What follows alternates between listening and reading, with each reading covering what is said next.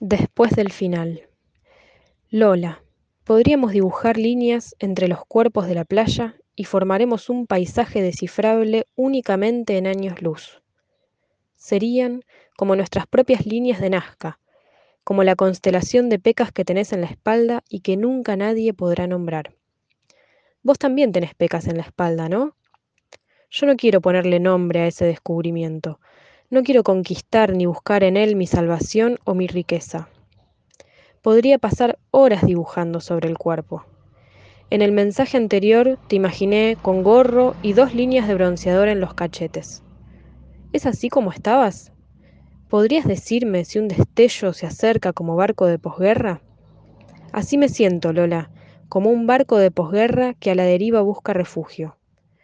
Gracias por acogerme en tu voz que mece hasta el dolor más profundo, que arrulla y duerme mi capricho más sagaz. Me duelen las huellas en la yema de mis dedos, la identidad de un amor no correspondido, que tocó, que toqué. En el patio de mi casa asoma la begonia que me compré pensando en cuidarme. Hasta ahora vamos bien.